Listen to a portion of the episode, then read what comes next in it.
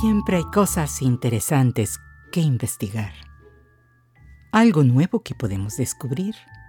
O simplemente historias que recordar. Hagámoslo juntos. Bienvenidos al cofre de curiosidades de Silvia Domenico.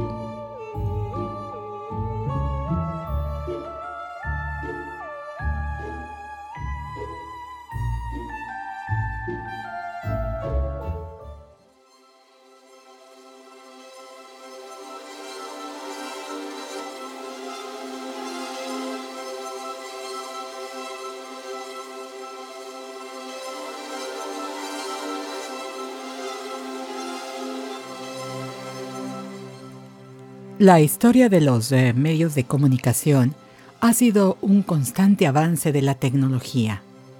Pero no solo cambiaron los aparatos de transmisión en cuanto a diseño y nuevas posibilidades, sino que los modelos de comunicación se han transformado creando un nuevo concepto, masificándola y dando paso hacia posibilidades grupales que en otras épocas no se hubieran imaginado.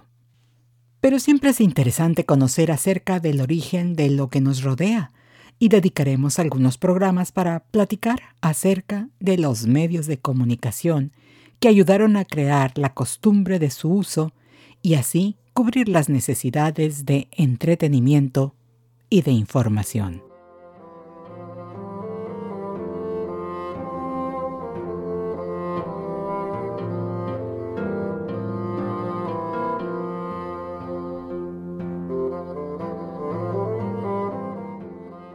El público para la información impresa existe desde el siglo XV en Europa.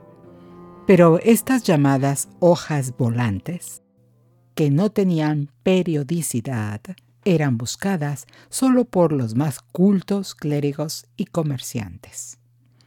La periodicidad semestral inició en el siglo XVI en Colonia, Alemania, mediante un boletín que informaba de acontecimientos políticos y militares.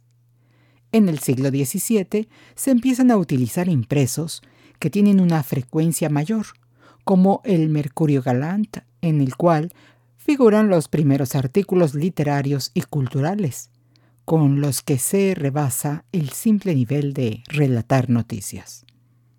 El nombre viene del dios romano Mercurio, el mensajero de los dioses. En esta publicación se incluían también chismes de la sociedad y comentarios acerca de la moda.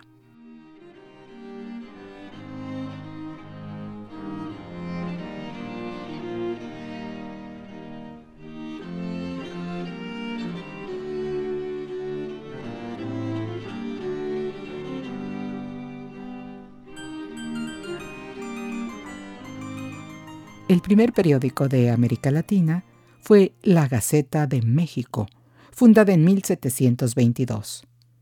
La prensa tomó rápidamente auge en el siglo XVIII y el hecho que generaliza la lectura de periódicos fue la Revolución Francesa, que a su vez estableció la libertad de prensa, otorgando un papel más político a la opinión pública para llegar a la prensa moderna. No queda más que obtener, gracias al desarrollo de la publicidad y la revolución industrial, una prensa barata, próspera y de gran tiraje. Esto ocurrió en 1814.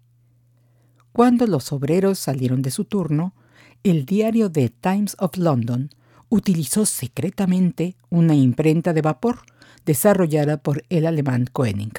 Al día siguiente, se informa al público y a los trabajadores del cambio realizado.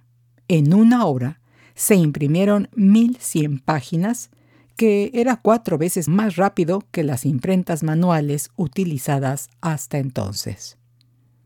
En 1830, el New York Sun, con un periódico que costaba solamente un centavo de dólar, inaugura la prensa popular, llamada también Penny Press, cuando estas publicaciones costaban normalmente seis centavos. La importancia de este primer paso radicó en un aspecto sociocultural, con la creación del hábito de consumo de un medio que fuera económico. aunque este tipo de periodismo atraía con los hechos más sensacionalistas acerca de crimen, tragedias, aventura y chismes. Por cierto, hasta este momento en la historia, el contenido de los periódicos se limitaba a solo texto, siendo en 1842 cuando el Illustrated London News comenzó a utilizar ilustraciones o dibujos en sus ejemplares, y unos años después se usarían fotografías para acompañar algunas noticias, siendo hasta que en 1880 The Daily Graphic en Nueva York publicó una foto de medios tonos, empezando así el fotoperiodismo de forma regular.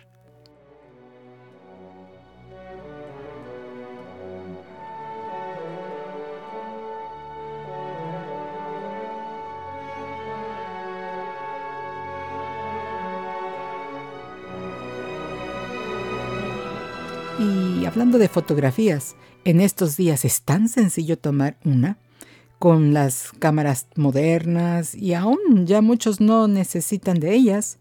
Basta tener uno de los llamados teléfonos inteligentes, con lo cual con todos sus procesos de computación integrados, realmente se puede crear fotos casi perfectas sin tener que hacer nada, solamente apuntar y disparar. Las cosas no fueron tan sencillas para los primeros fotógrafos, que requerían mezclar muchas sustancias químicas para lograr el proceso. De hecho, hace casi dos siglos, el francés Nicéforo Nips logró realizar la primera fotografía de la que se tiene registro. Es una vista desde su ventana realizada tras ocho horas de exposición de una placa de peltre recubierta con betún o asfalto. La primera cámara de la historia sería el daguerrotipo, desarrollado en 1839 por el artista e inventor de los dioramas, Louis Daguerre, a partir del trabajo de Nips, y con la idea de encontrar un nuevo proceso que acortara la exposición increíblemente larga que se necesitaba para obtener una imagen. Para ello, a Daguerre se le ocurrió usar placas de cobre recubiertas de plata en lugar de las recubiertas de betún. Estos tiempos de exposición más cortos dieron como resultado una imagen muy sutil, pero tras pasar por un proceso químico, Daguerre descubrió que podía conseguir fijar imágenes con mucha mayor definición.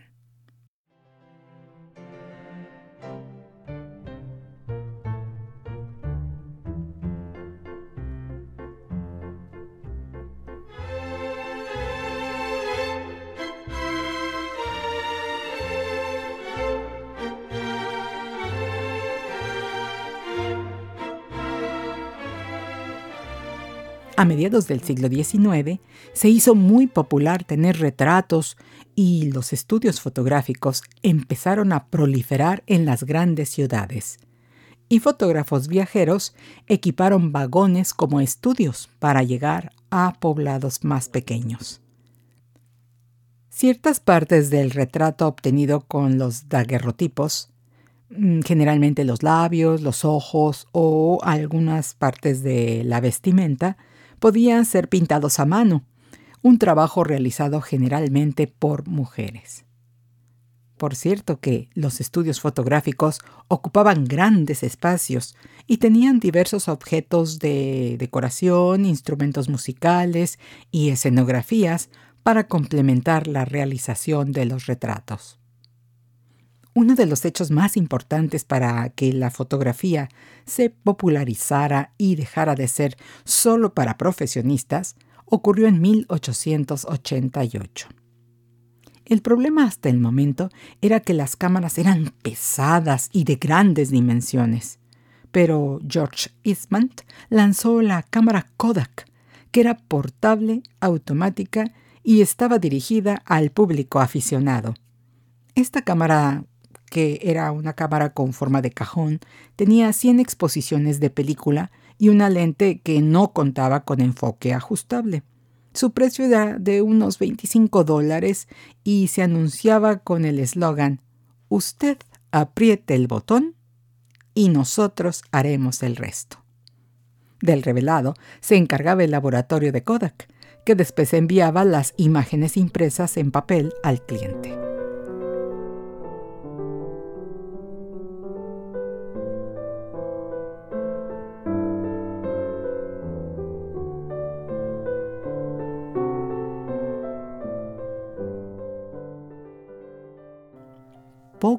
Las cámaras se fueron simplificando.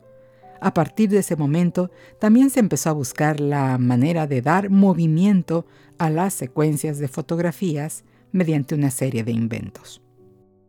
Sin embargo, quien más aproximó la fotografía al cine fue Tomás Alva Edison, que en 1889 presentó el kinetoscopio.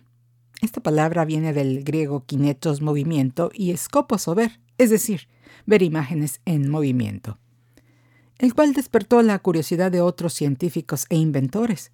Pero esto no se considera cine porque solo una persona podía ver la película animada de muy corta duración a través de una ranura en este aparato. Edison lo describía como la máquina que podría hacer para los ojos aquello que el fonógrafo hacía para los oídos. El visor individual se ponía en funcionamiento introduciendo una moneda que activaba un motor eléctrico y ofrecía una visualización de imágenes en movimiento de unos 20 segundos de duración.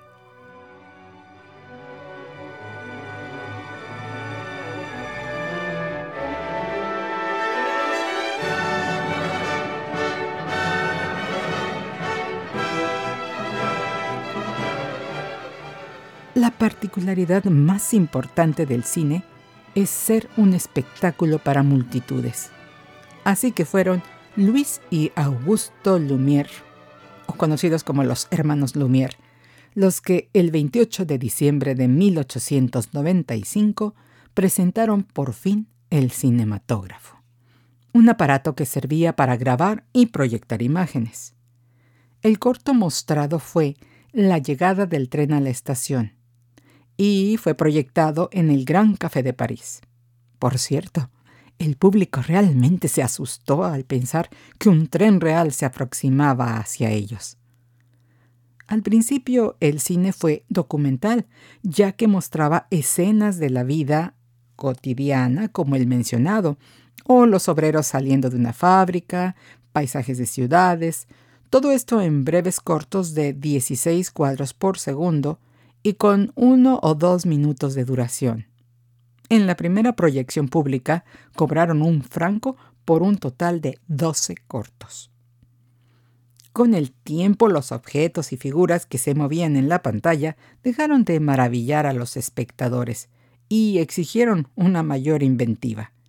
Así llegó el cine de ficción, basado en historias escritas o adaptadas específicamente para el medio. A principios del siglo XX, un importante grupo de cineastas como Edwin Porter, con El Gran Asalto al Tren de 1902, Georges Méliès, con Un viaje a la Luna de 1903, y las producciones de Charles Pathé y Léon Gaumont, que creaban revistas cinematográficas incorporando elementos teatrales y un argumento, conformaron así un perfil que ya no perdería el séptimo arte.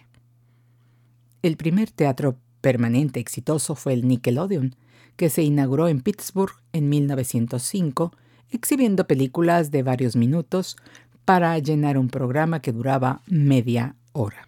Entre los años 1890 y 1927 se produjeron miles de películas mudas con una creatividad cada vez mayor. Las cintas a menudo se proyectaban con el acompañamiento de música por un pianista, aunque en ocasiones podía haber más músicos e incluso una orquesta, así como la creación de efectos sonoros en vivo.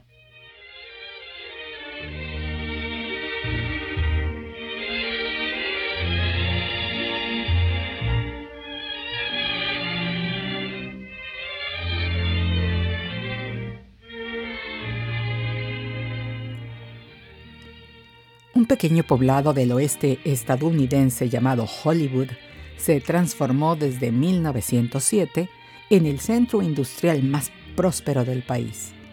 En 1911 había varios estudios, e importantes empresas se unieron para construir otros.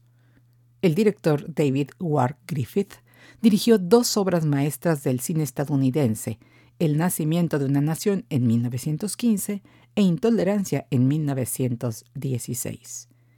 En las primeras décadas del siglo XX ya estaban establecidos 20th Century Fox, Paramount Pictures, Estudios Universal, Warner, la Metro Goldwyn Mayer, Columbia y RKO. También estaba el estudio United Artists, formado por Douglas Fairbanks, Mary Pickford, David W. Griffith y Charles Chaplin, quien para entonces había hecho que su personaje de vagabundo fuera mundialmente famoso. En su autobiografía recuerda cómo ideó el peculiar vestuario. Quería que todo fuera contradictorio. Los pantalones holgados, el saco ajustado, el sombrero pequeño y los zapatos grandes. Le agregué un pequeño bigote que, razoné, añadiría edad sin ocultar mi expresión. No tenía idea del personaje, pero en el momento en que me vestí, la ropa y el maquillaje me hicieron sentir la persona que era. Entre las películas más famosas de Charles Chaplin recordamos El Chico, La Quimera de Oro, Tiempos Modernos y Luces de la Ciudad.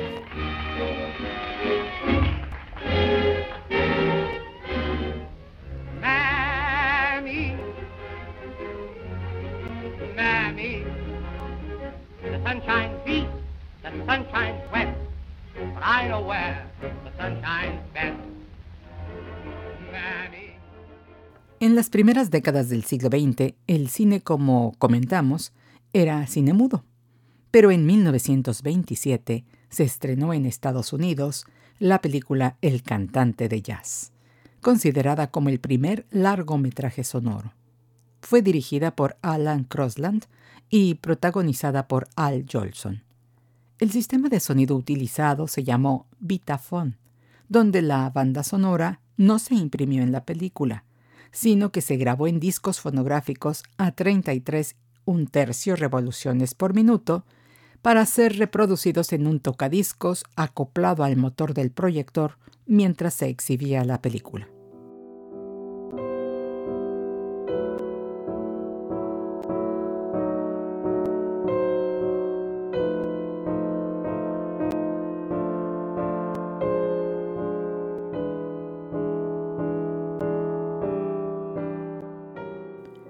Este mismo año de 1927, el director alemán F. W. Murnau, en su debut cinematográfico estadounidense, filmó Amanecer, utilizando otro sistema de sonido, el Movietone, que incorporaba la banda sonora a la película, garantizando así la sincronización. Amanecer ganó los premios de Mejor Fotografía, Mejor Actriz, y un reconocimiento especial nunca más repetido, como una película única y artística, en la primera ceremonia de los Oscar en 1929, en honor a los logros cinematográficos obtenidos en los años de 1927 a 1928. El cine sonoro al principio tuvo grandes opositores, pero unos años después, en todo el mundo, el cine se había transformado totalmente en sonoro. Con la consolidación de Hollywood como centro de producción cinematográfica, consiguieron que en su país se proyectaran solamente cintas americanas, y en el extranjero el 60% de los tiempos de pantalla estaban ocupados por las películas que salían cada año de Hollywood, unas 800 aproximadamente. También por este sistema se crearon estrellas y con una intensa campaña de publicidad y propaganda formaron leyendas alrededor de los ídolos. Por supuesto, no hay que olvidar que Eisenstein en Rusia trabajaba sobre joyas cinematográficas como La Huelga de 1924 o El acorazado Potemkin de 1925, donde pone de manifiesto la importancia del montaje o edición. Mientras que en Alemania el gobierno había prohibido la exhibición de películas extranjeras, con lo que hubo un rápido aumento de producción de cintas locales y el auge del movimiento llamado expresionismo alemán, en cuyas películas trataba de proyectar el conflicto interior del ser humano con escenografías oníricas, con exagerada geometría, exagerada expresión de emociones y un extraordinario uso de luces y sombras, considerados ahora joyas artísticas entre las que destacan El gabinete del Dr. Caligari de Robert Bean, Metrópolis de Fritz Lang o la cinta M, El vampiro de Düsseldorf del mismo director y Nosferatu de F. W. Murnau. Bien, pues, hasta aquí por hoy en este recorrido por los inicios de la prensa, la fotografía y el cine. Gracias por acompañarme y hasta la próxima.